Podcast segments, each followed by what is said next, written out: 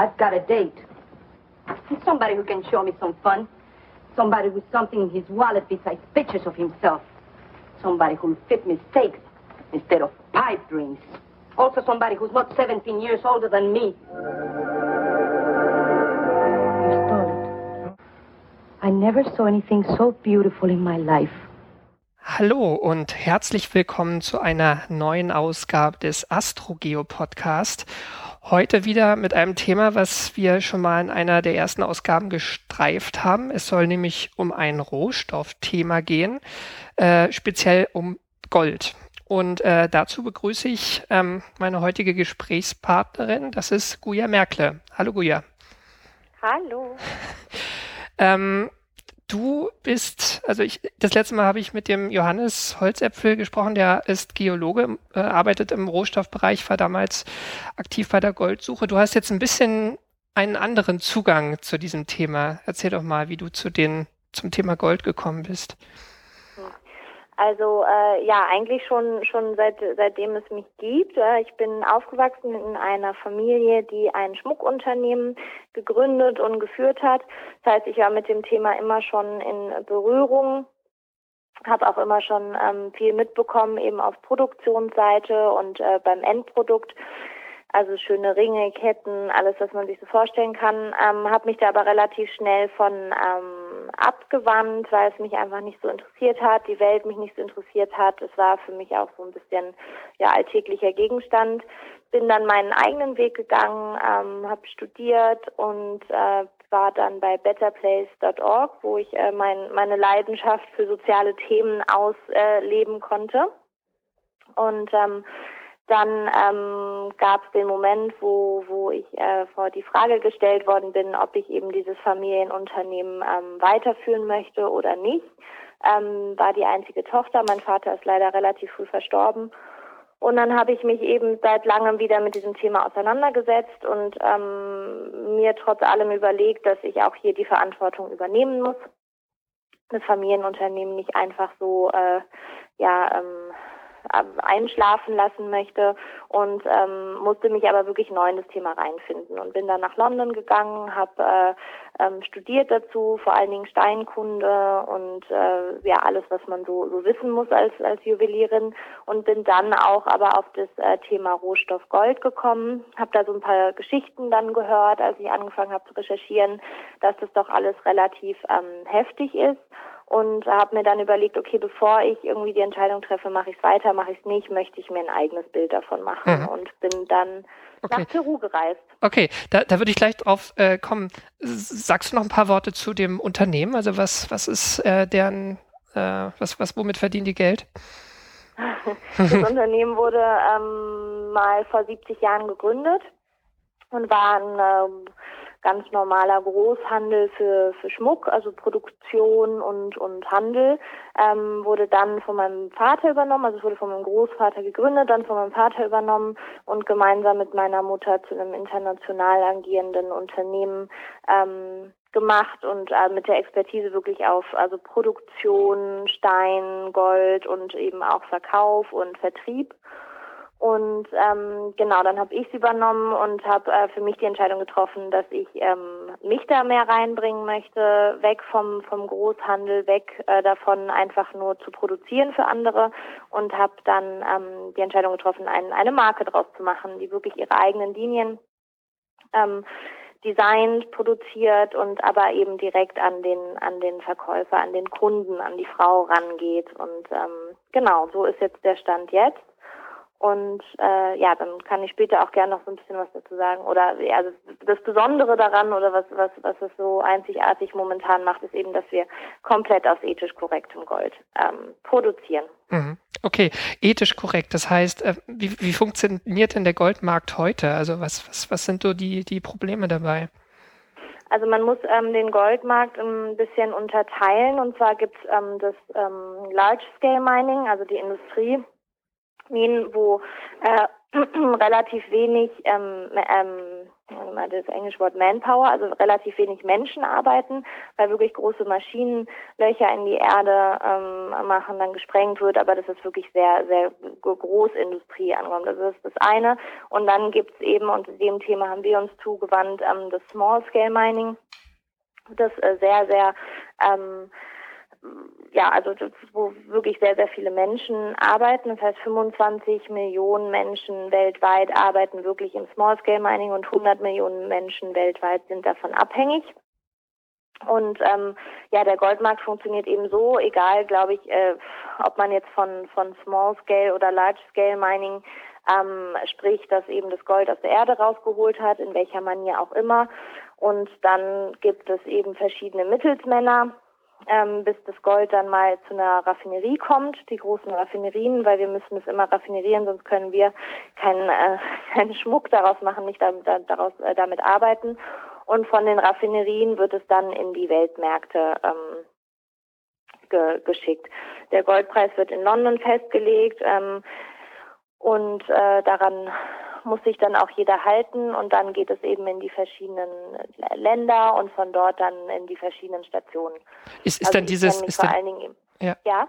Ist denn dieses Gold, ähm, was jetzt in der Industrie verwendet wird, was weiß ich, im Computerbereich oder so, ist das ähm, ein anderer Rohstoff? Kommt der aus anderen Quellen als der, der für Schmuck verwendet wird?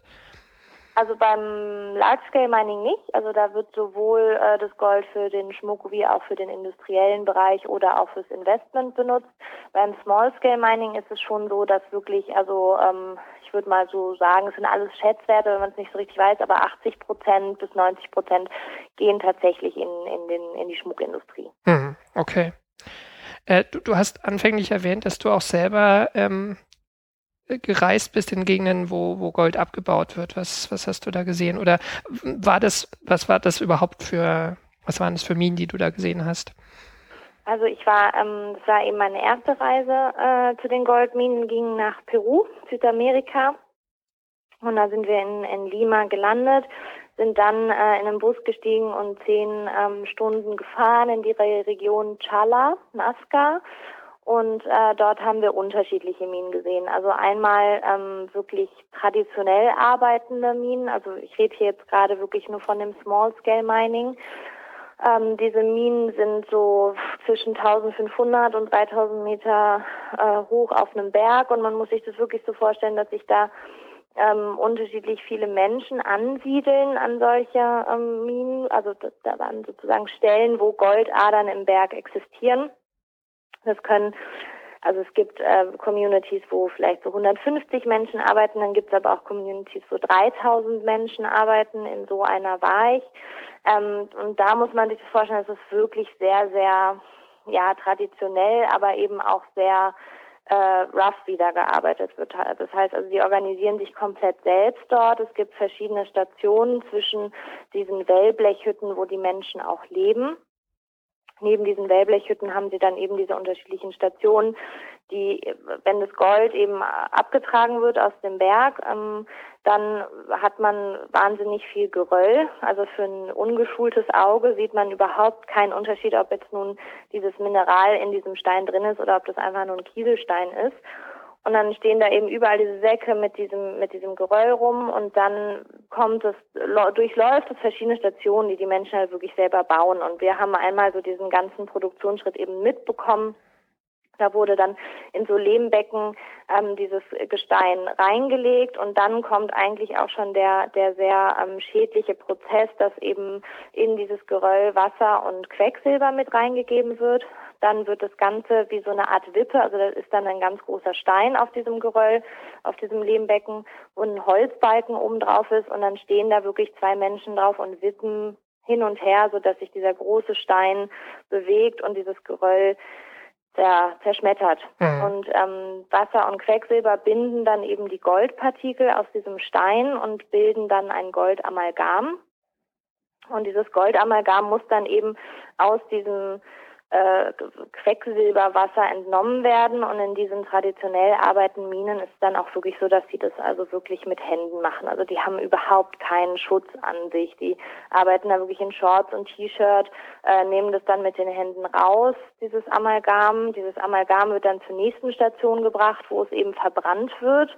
Ähm, und das ist eigentlich der schädlichste ähm, Prozess, weil die, die, die, die, der Rauch oder die Dämpfe des Quecksilbers da freigesetzt werden und die Leute wirklich mit ihren Köpfen darüber hängen und das also wirklich einatmen. Und, ist denn bei ähm, den Arbeitern Bewusstsein dafür da, dass das äh, Quecksilber für sie schädlich ist? Ja, unterschiedlich. Also in Peru haben wir das jetzt in dieser Mine nicht so mitbekommen. Als wir in Uganda waren, äh, um für, für Interviews und auch einen Film gedreht haben, da haben die Leute das schon, also die wissen schon, dass das schädlich ist. Dass Quecksilber auch ähm, ja, die Menschen, also dass man da wirklich gesundheitliche Schäden von tragen kann, dass Kinder davon sterben können, das wissen die schon, aber da fehlt irgendwie auch so ein bisschen dieser, diese Selbstliebe oder dieser Selbstrespekt vor allem. Sie sind eben abhängig davon, sie müssen dieses Gold schürfen, um überleben zu können.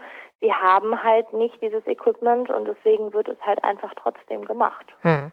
Ist denn ähm, jetzt so aus der, aus der Sicht eines Unternehmens, was auch Gold ankauft, ist denn das jetzt generell in der, in der, ähm, in der Schmuckwirtschaft, ähm, spielt das irgendeine Rolle, wo, woher oder wie dieses, dieser Rohstoff ursprünglich abgebaut worden ist?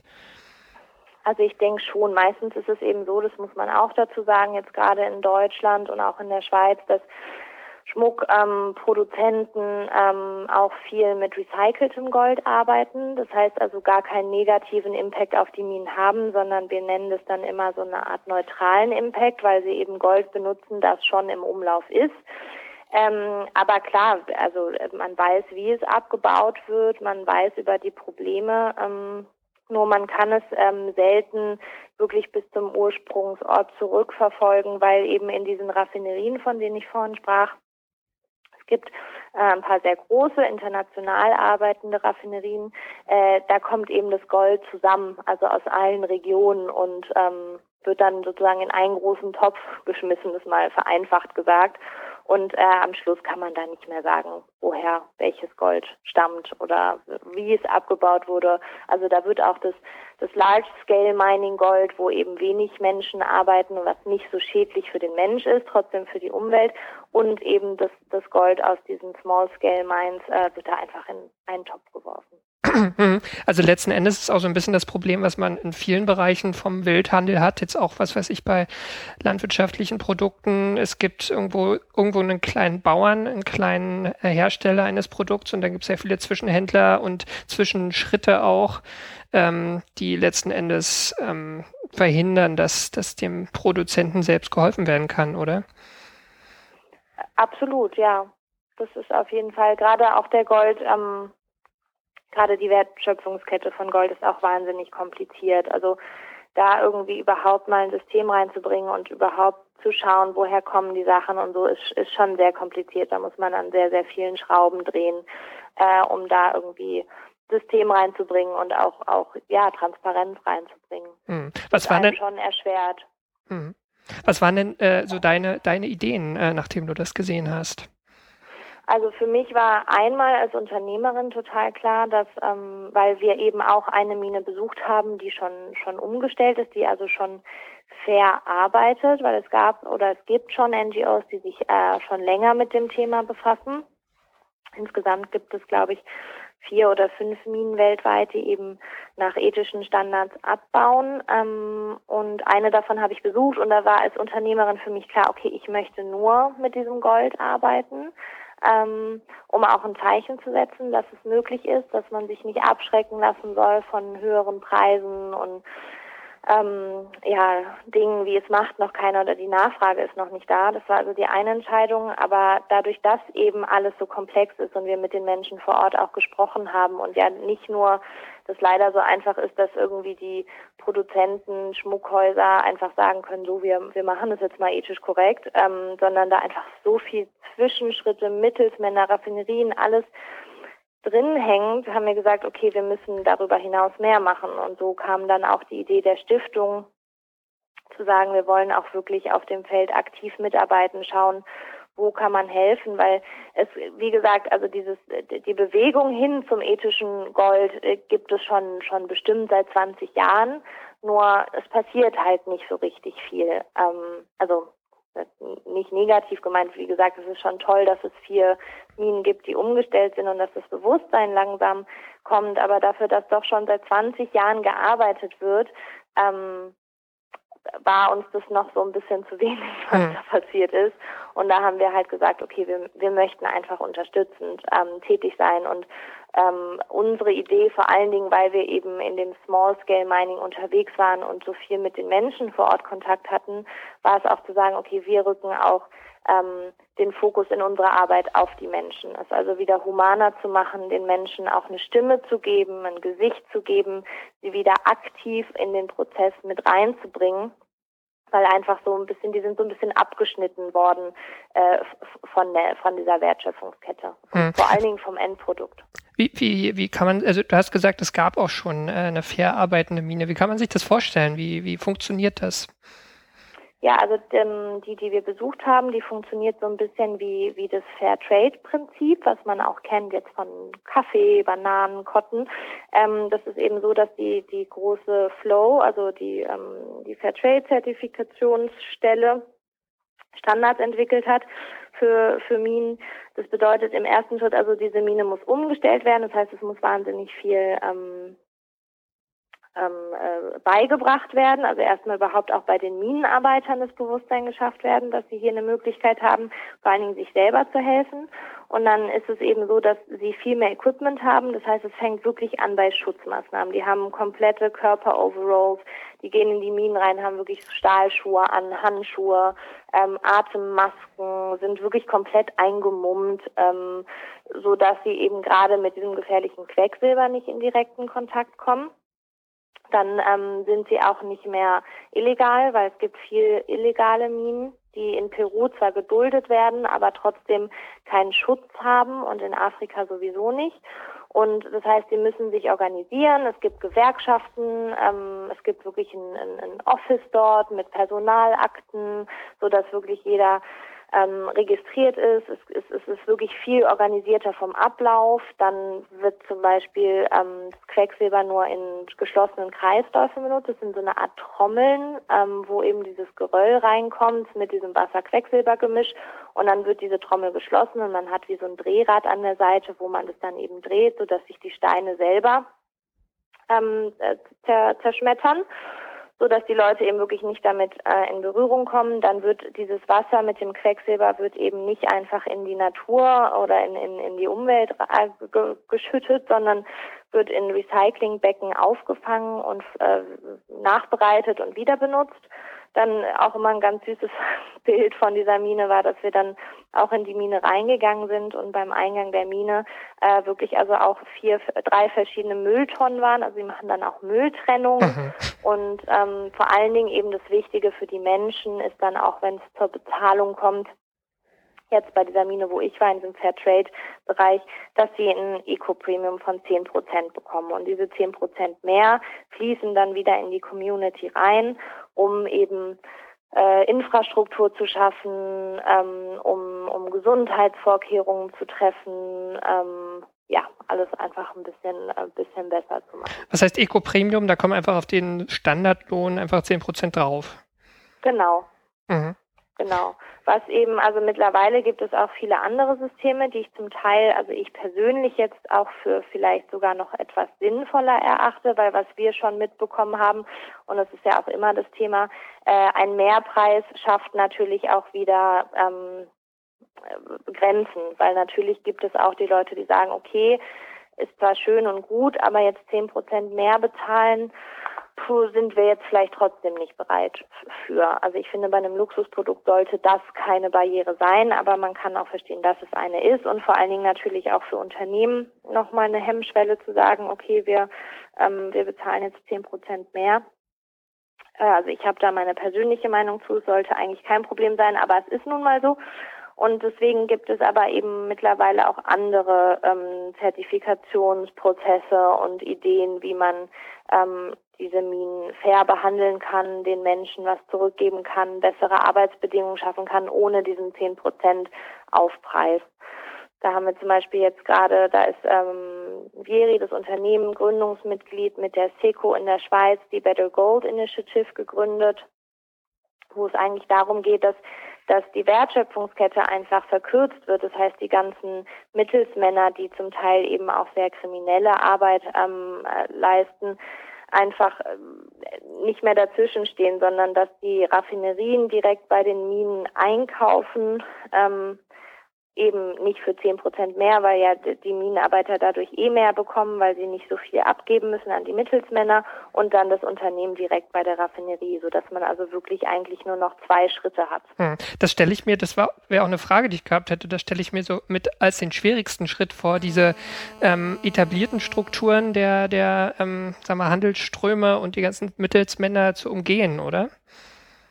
Ähm, ja, also von der Industrie aus gesehen stellt sich das für mich jetzt nicht so als Problem dar, da wir ja, also, also jetzt rede jetzt von Schmuckunternehmen oder Produzenten, ähm, eh direkt von der Raffinerie beziehen. Das heißt, für, für, für, für, für den Teil der Wertschöpfungskette verändert sich eigentlich nichts.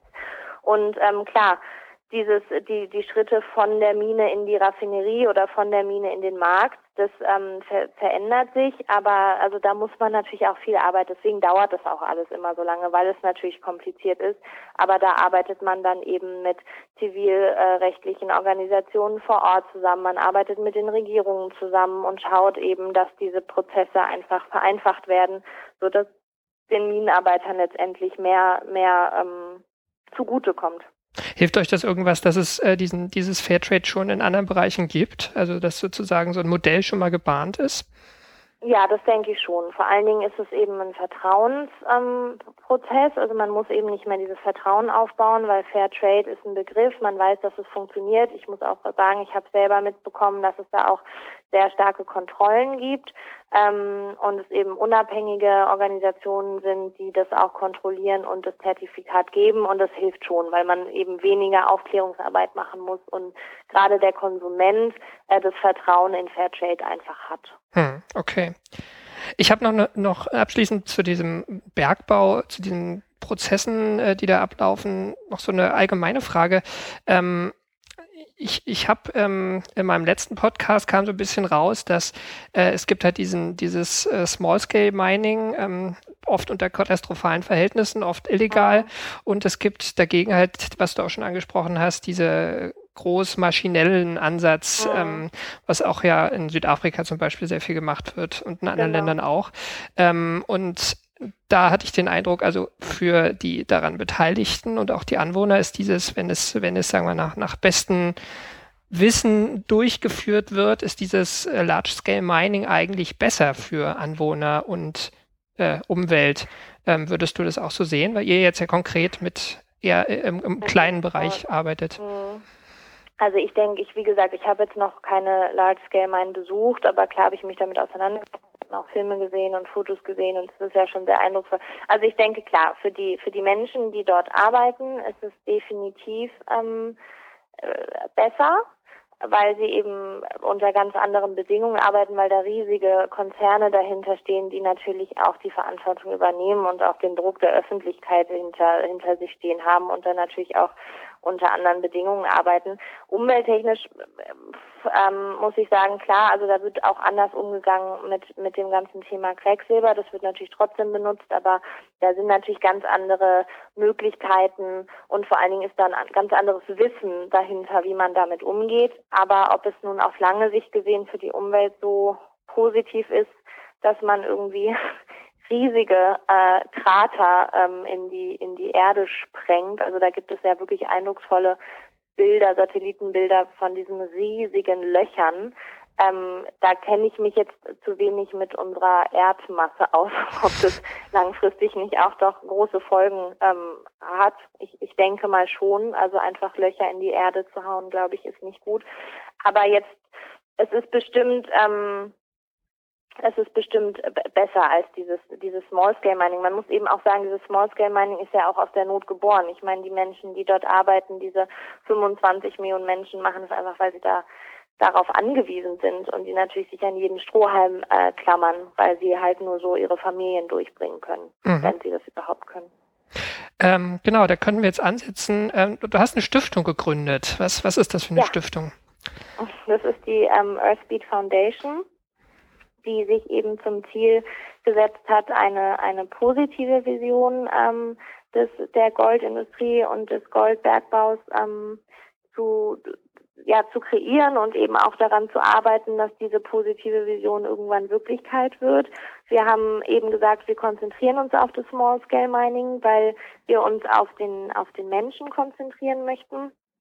Wir möchten ähm, äh, Wertschätzung wiederbringen an diese Menschen. Wir wollen denen ähm, wirklich eine Stimme geben, ein, ein, ein Gesicht geben. Und es war für mich auch so eindrucksvoll, weil ich hatte natürlich, bevor ich nach Peru gefahren bin, viel gelesen. Ich wusste schon, was sind die Probleme, was sind die Herausforderungen, was, was wird mich da so ungefähr erwarten.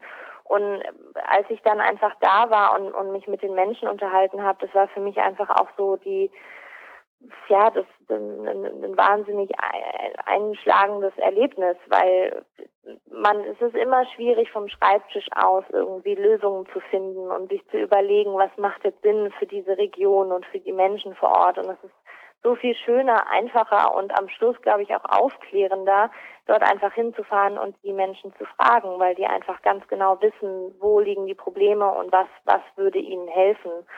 Und ähm, was wir also machen, wir haben uns bewusst dann dagegen entschieden, eine weitere NGO zu werden, die ähm, in, in den, bei der Umstellung von Minen hilft, weil es da einfach schon viele gibt, die ihre Kompetenz da haben und wir auch finden, dass man Energien auch bündeln muss. Und wenn wir jetzt die sechste NGO sind, die genau dasselbe macht, dann, dann kleckert jeder so ein bisschen in seinem Brei rum, aber so richtig vorwärts kommt man dann auch nicht.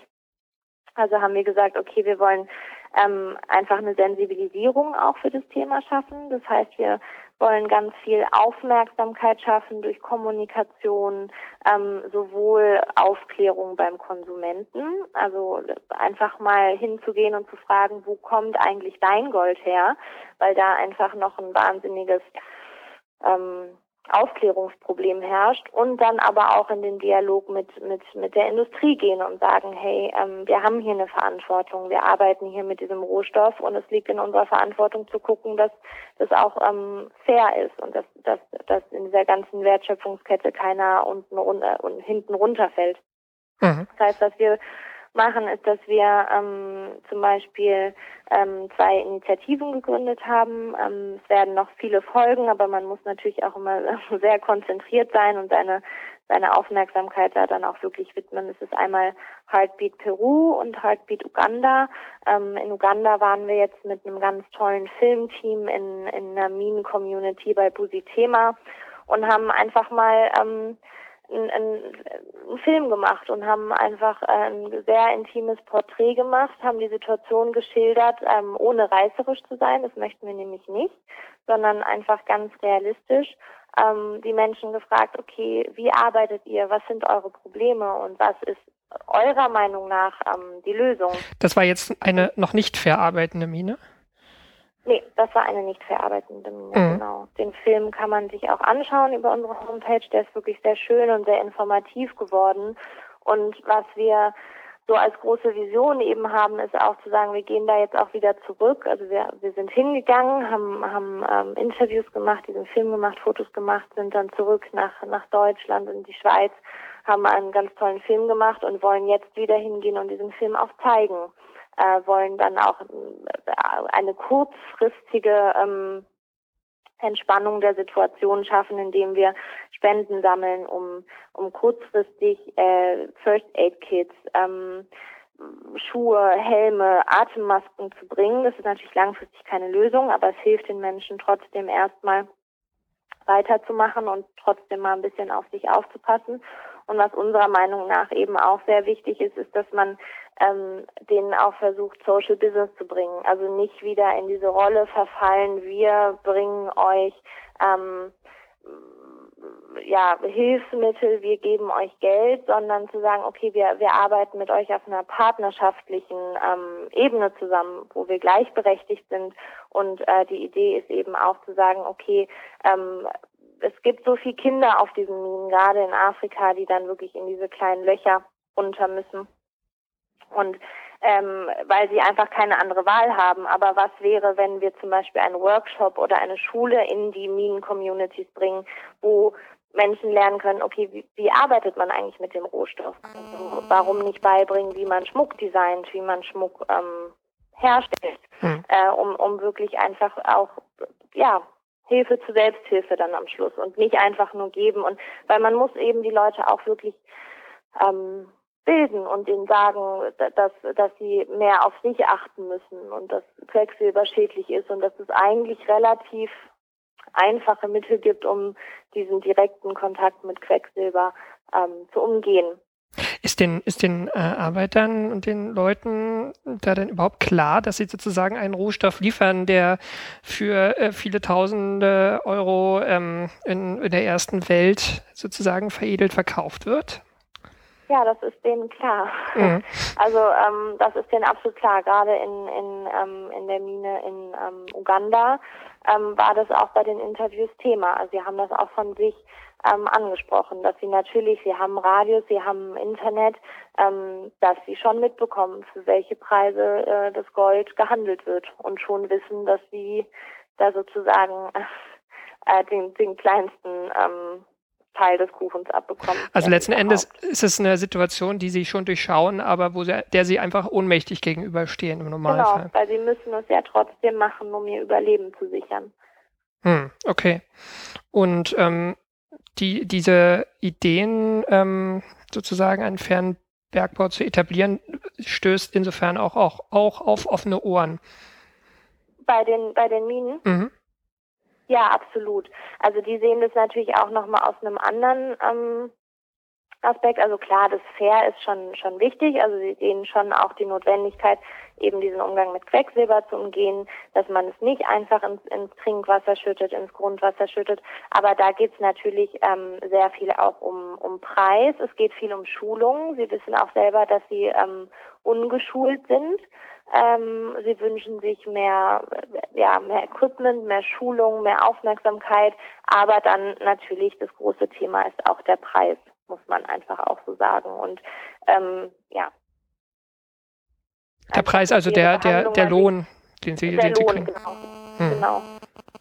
Weil sie sich natürlich für ihre Kinder auch eine andere Zukunft wünschen und äh, gerne die Kinder in die Schule schicken würden und ähm, ja, einfach ganz, ganz humane Ansprüche haben, so wie wir das hier auch haben. Hm. Wenn wir jetzt auf, auf die andere Seite gucken, also ihr, ihr redet ja auch sicher viel mit euren Kunden. Ähm, wie ist denn generell, sagen wir mal, der, der ähm, die, die, Haltung gegenüber ähm, der Idee, faires Gold abzubauen? Oder ist die Kunden überhaupt klar, was, was so die Bedingungen sind, äh, in, unter denen der Bergbau passiert heutzutage? Ja, also ich habe solche und solche Erfahrungen gemacht. Also bei den meisten Kunden war es wirklich so, dass es, ähm, dass es nicht klar war, unter welchen Bedingungen ähm, das abgebaut wird. Und da waren viele schockierende ähm, Reaktionen zu sehen, Leute, die wirklich ungläubig waren, dachten, ach, wirklich, so ist es, weil natürlich Gold auch ein ja, das aufgeladen ist mit so viel ähm, positiven Aspekten, ähm, wenn man sich die ganze Geschichte des Goldes anschaut. Das hat ja schon was sehr, ja, was sehr Scheinendes. Es ist, äh, Menschen sind irgendwie verrückt nach Gold, dann ist der Preis da dran, dann nimmt man Gold für Eheringe, alles was eigentlich schöne Momente im Leben sind, Schmuck zu kaufen, zu verschenken, das ist ja alles immer was ganz Wundervolles. Ähm, Deswegen waren schon viele sehr schockiert und wussten es nicht. Es gibt ein paar Leute, die meinen, ach ja, stimmt, ich habe da schon mal was gelesen und so. Aber letztendlich muss noch ganz, ganz viel ähm, Aufklärungsarbeit äh, gemacht werden. Aber es war schon so, dass alle Kunden ähm, gesagt haben, wow, toll, nee, super, bin ich bereit, ähm, auch mal ein bisschen mehr auszugeben oder einfach mal nachzufragen, woher kommt mein Gold. Also da haben wir wirklich nur positive ähm, Resonanzen bekommen. Ich stelle mir das so ein bisschen schwierig vor, weil der prallen ja irgendwie schon so zwei Welten aufeinander. So eher die, die gehobenen Kreise bei uns und äh, die, die bitterste Armut letzten Endes. Ähm, wie kriegt man das kommuniziert im Alltag eines Juweliers? Also man kann ja nun schlecht Fotos mhm. äh, des, des Minenalltags äh, in einem Juweliergeschäft aufstellen. Nee, das stimmt. Ja, also wir haben uns auch da lange drüber Gedanken gemacht, deswegen meinte ich das auch vorhin. Also bei uns ist es total wichtig, wir wollen keinen erhobenen Zeigefinger haben, wir wollen kein hetzerisches Bild oder kein reißerisches Bild, weder ähm, in der Bildsprache noch in der Kommunikation machen, sondern ich denke, man muss, die Lösung ist, äh, zu einem Dialog einzuladen und wirklich ähm, einfach zu sagen, gut, Gold ist mit schönen ähm, Momenten aufgeladen, mit, mit guten, guten Erinnerungen und zu sagen, okay, wenn man einfach jetzt noch darauf achtet, wie es abgebaut wird und nachfragt, dann kann es ja nur noch besser werden. Es kann ja nur noch ein besseres Produkt dabei rauskommen. Das heißt, ähm, gerade in diesen gehobenen Kreisen kann man eben immer ganz, ganz gut damit ähm, kommunizieren, dass das ethisch korrekt oder fair einfach noch bessere Qualität ist und noch ein besseres Schmuckstück ist. Ähm, sozusagen das Beste, was man eigentlich bekommen kann. Hm. Und wenn man da, da so ein bisschen dran rangeht, dann kriegt man da eigentlich immer einen ganz schönen Dialog hin. Und wenn man sich die Bilder anschaut, die wir in Uganda gemacht haben und in Peru und auch den Film, den wir gemacht haben, das sind auch keine schlimmen Bilder. Und man muss auch sagen, man kommt dahin, die Menschen sind wahnsinnig herzlich, warm. Das sind auch keine keine unglücklichen Menschen oder das sind ja auch Familientraditionen, eben dieser Goldbergbau, das haben schon die Väter und die Großväter gemacht und die sind auch stolz auf ihre Arbeit. Es ist ja, also das sind auch sehr, sehr stolze Menschen. Es geht ja nur darum, dass sie einfach unter sehr, sehr schwierigen Bedingungen arbeiten und dass, dass wir einfach schauen müssen, dass sich das verändert. Aber das sind jetzt auch keine Schockbilder oder so. Klar, es gibt Minen, in denen ich jetzt auch noch nicht war, im, im Kongo oder auch im Amazonasgebiet in Südamerika. Da ist es sehr heftig. Da kommt man auch nicht einfach so ohne weiteres rein. Da wird es auch noch viel Sensibilisierung brauchen, bis man, bis man dort ähm, in, in, in diese Minen ähm, vordringen kann. Aber an sich, denke ich, geht es darum, einfach eine, eine ganz realistische, offene Kommunikation zu, zu haben und zu starten. Wie, wie, wie mächtig ist denn der Konsument? Also wie, inwiefern glaubst du, gibt es da Potenzial auf eurem Weg, ähm, so mit Fairtrade Gold äh, den Markt wirklich umzudrehen, umzukrempeln? Ich, ich glaube, dass der Konsument ähm, das mächtigste Glied in der ganzen Wertschöpfungskette ist, weil wenn wenn der Konsument anfängt nachzufragen und zu sagen, wir wollen aber nur noch ähm, äh, Gold, was irgendwie unter humanen und fairen Bedingungen geschürft wurde, dann, dann muss die Industrie folgen. Und wenn die Industrie folgt, dann müssen die Raffinerien folgen. Und wenn die Raffinerien folgen, dann müssen die Zwischenmänner folgen bis hin zur Mine. Also ich denke, dass absolut die Macht da beim Konsumenten ist. Hm, okay. Ähm, wo, wo steht ihr da gerade auf, auf, auf diesem Weg? Also ist, ist das noch sozusagen ein, ein zartes Pflänzlein? Ja, also global gesehen ist es ein sehr zartes Pflänzlein. Ich bin sehr, sehr froh darüber, dass jetzt auch die die Big Players in unserer Industrie anfangen, sich dem Thema ähm, zu widmen. Also äh, große Unternehmen, die jetzt zumindest mal eine kleine Kollektion aus fairem Gold machen. Ähm, man muss dazu ja auch sagen, die, die großen ähm, Häuser, die haben ja ganz andere Strukturen als wir jetzt als familiengeleitetes Unternehmen. Also die können sich natürlich nicht von heute auf morgen komplett umstellen. Und dafür müssen wir auch realistisch sein. Das ist nämlich auch ein weiteres Problem selbst wenn jetzt die Großen sagen würden, okay, ab morgen beziehen wir nur noch faires Gold, es gibt gar nicht so viel faires Gold. Also die, die, die, die, das Angebot ist einfach noch gar nicht da. Und da ist eben so ein bisschen dieser kleine Teufelskreis, weil natürlich auch die Minen Angst haben, auch Beispiele von Minen, die haben sich umgestellt, sind zu einer fairen Mine geworden und dann hat plötzlich niemand dieses Gold abgekauft zu diesen Bedingungen mit diesem 10% Eco-Premium, weil die Nachfrage nicht da war und dann waren diese Minen gezwungen, ihr Gold trotzdem zum normalen Goldpreis ähm, zu verkaufen, obwohl sie eben diese ganzen Investitionen gemacht haben. Das heißt, es ist ein wahnsinnig kompliziertes Feld und eigentlich muss an allen Schrauben gleichzeitig gedreht werden, dass das funktioniert. Aber ich denke, man muss eben Step by Step äh, vorangehen und da ist auch meine Vision oder was was meines Erachtens der richtige Weg wäre, ähm, geprüft habe ich das jetzt auch noch nicht, ist, dass man einfach auch das Vertrauen an die Minen gibt und eine Art Partnerschaften macht, indem man sagt, okay, Unternehmen X, also nehmen wir jetzt mein Unternehmen, bezieht eben von, von Mine Y, ob die nun jetzt schon fair ist oder nicht, macht ein Commitment, verspricht dieser Mine das gesamte Gold abzu kaufen, sodass diese Mine safe ist und ihr Einkommen hat und auch damit planen kann. Und im Gegenzug müssen diese Minen sich eben äh, umstellen ähm, und, und, und fair werden und einen guten, guten Umgang mit Quecksilber haben, eben gucken, dass es nicht in die Umwelt ähm, abgeleitet wird und einfach anfangen, ihre Verantwortung für sich selber und ihre Community zu übernehmen. Das wäre für mich eigentlich so eine, so eine Idealvorstellung, dass, dass jedes Unternehmen ein Commitment mit einer Mine eingeht oder größere Unternehmen, die natürlich mehr Goldnachfrage ähm, haben, mit mehreren äh, Minen dieses ähm, Commitment eingeht. Das wäre für mich so eine ganz schöne, so ein ganz schöner Schritt in eine richtige Richtung und dann aufgrund dieser Partnerschaft einfach in dieser Partnerschaft schaut, dass sich die Minen umstellen, dass Bildungschancen kommen, dass Gesundheitswesen dort am implementiert wird und dass man eben nicht wartet, weil das ist auch immer so ein bisschen so ein Trugschluss oder so ein Problem zu warten, bis so eine Mine umgestellt ist. Diese Minen haben dann Angst, sich umzustellen. Es ist unsicher, ob ihnen das Gold abgenommen wird. Da werden so viele Barrieren aufgebaut. Ähm, ist auch ein wirtschaftliches kann, Risiko am Ende, ne, für die Mine. Natürlich, ist es ja absolut. Es ist ein wirtschaftliches Risiko. Und wenn man einfach gleich solche Partnerschaften aufbauen würde und es gibt genügend Minen im Small-Scale-Bereich und gemeinsam daran arbeitet, dass ähm, diese Minen sich umstellen und fair werden und unter fairen Bedingungen arbeiten, dann wäre das für mich eigentlich die ideale Lösung, um relativ schnell gemeinsam einen guten Schritt voranzukommen. Ist es denn auch für äh, so ein Unternehmen wie eu eures ähm, ein wirtschaftliches Risiko? Also wie waren da so, äh, also du hast ja sozusagen die Firma in relativ kurzer Zeit übernommen. Wie waren denn da so intern die, das Feedback zu, zu deiner Idee?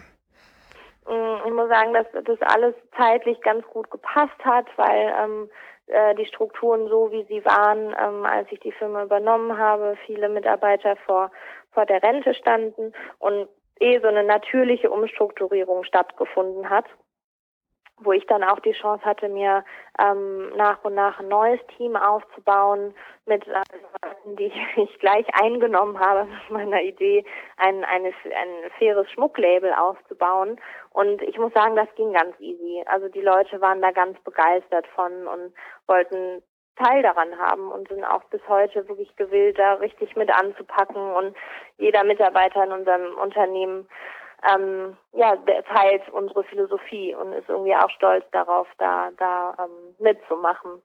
Mhm. Okay. Ja, Guja, ich bin äh, einigermaßen durch mit meinen Fragen. Ähm, ich hätte vielleicht noch so, so wenn man jetzt den, den Blick auf den gesamten Rohstoffbereich wir, wirft, ähm, siehst du denn Potenzial, das auch auf andere Bereiche auszuweiten? Auf, auf andere Rohstoffbereiche? Auf andere Rohstoffbereiche, genau. Ich glaube, zum Beispiel, mir fällt gerade ein, ähm, im Bereich Diamanten, da gab es ja auch äh, schon, schon lange Diskussionen, auch gerade jetzt so mit Blutdiamanten, wo dann mhm. irgendwelche Re Regime mit unterstützt werden, wo die Zertifizierung überhaupt erstmal sicherstellen soll, zu klären, woher, woher die Diamanten kommen. Mhm. Ähm, ja. Also ich sehe da schon Potenzial. Ich sage schon auch immer, dass ich ähm, den Steinhandel, vor allen Dingen den Diamantenhandel, das ist wirklich nochmal ein ganz anderes Thema. Da, da steht auch eine andere Politik dahinter, andere Mächte an. Ja, irgendwie ist, ist der Diamant immer noch so ein, ein, ein Thema, wo, äh, wo Leute äh, verrückt werden, wenn es um Diamanten geht. Es gibt diesen Kimberley-Prozess, der eben ähm, besagt, dass man ähm, einen Diamanten nur in den Markt reinlassen kann, wenn man eben den Herkunftsnachweis hat. Auch da muss man immer aufpassen. Es ist einfach wahnsinnig schwer zu kontrollieren. Ähm, es gibt noch immer wahnsinnig viel Schmuggel. Ähm, ich denke, wir sind auch da auf einem auf einem guten Weg und ich glaube schon, dass ähm, ein Erfolg im, im, mit dem Thema Gold, also Rohstoff Gold, wenn wenn wir da auf einem guten Weg sind, dass es durchaus ähm, abfärben kann und das durchaus Menschen motiviert, auch da nochmal genauer hinzuschauen, auch da zu gucken, kriegen wir andere Zertifizierungsmechanismen ähm, hin, kriegen wir auch faire Arbeitsbedingungen im Diamantenhandel hin. Ähm, ich denke schon, dass das möglich ist. Es ist bestimmt noch ein bisschen ein weiterer Weg, ähm, aber ich glaube, dass das abfärben kann. Also Gold sozusagen als, als ähm, Rohstoffbereich mit einer gewissen Strahlkraft, in Anführungszeichen, ja. einfach, einfach auch durch den Wert des Metalls. Genau, absolut. Hm.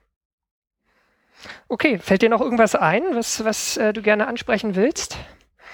Ähm, ich von von meiner Seite aus muss ich sagen, bin ich eigentlich, was ich immer noch so ganz gerne als Vision am Schluss sage oder was auch die Vision unserer unserer von also unserer Stiftung ist, wie auch des Unternehmens ist, also wirklich, dass wir in in 20 Jahren diese ganzen Diskussionen gar nicht mehr haben müssen. Und im Bestfall dieser kleine ähm, Zusatz, den wir jetzt noch benutzen, äh, Fair Trade Gold oder ethisch korrektes Gold, gar nicht mehr ähm, genannt werden muss, sondern dass äh, hoffentlich in 20 Jahren ganz klar ist, wenn wir von Gold sprechen, egal in welcher Industrie, egal in welcher Form, dass es ähm, keine Frage mehr sein wird, sondern dass es fair, fair gehandelt wird, fair geschürft und fair gehandelt.